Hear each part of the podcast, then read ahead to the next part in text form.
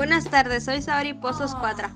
Artículo de divulgación. Deportes. Historia del deporte.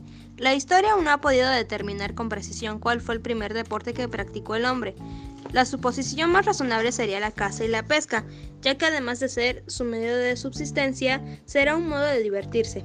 Al surgir las primeras civilizaciones o culturas, la ambición de conquista y poder dio lugar al nacimiento de la actividad bélica, por lo que los pueblos más poderosos comenzaron a crear ejércitos más poderosos, con hombres fuertes, ágiles y veloces. Crearon escuelas de adiestramiento para dichos guerreros. Así aprenderían a dominar las armas y la logística. En periodos de paz, los soldados practicaban en competencias con la finalidad de mantener una buena condición física y con el paso del tiempo se fue convirtiendo en un espectáculo para el gobierno y clases altas. Todos los vencedores una presea o trofeo como coronas de laurel, armamentos militares, títulos de nobleza, propiedades o mujeres con el motivo de celebrar su triunfo.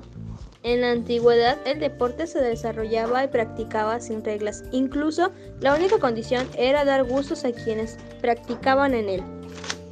Actualmente todos los juegos son regulados por normas específicas para cada actividad, además de requerir un equipo especial y sofisticado. Tiempo preciso, espectadores, espectadores y la participación de los medios de comunicación para dar difusión a dichas actividades.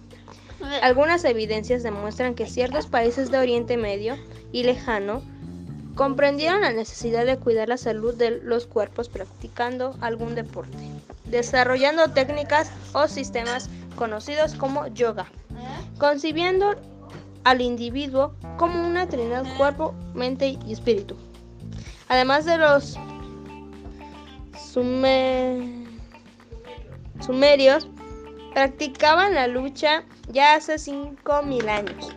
Además, una forma de supervivencia parecida a las vencidas o fuercitas.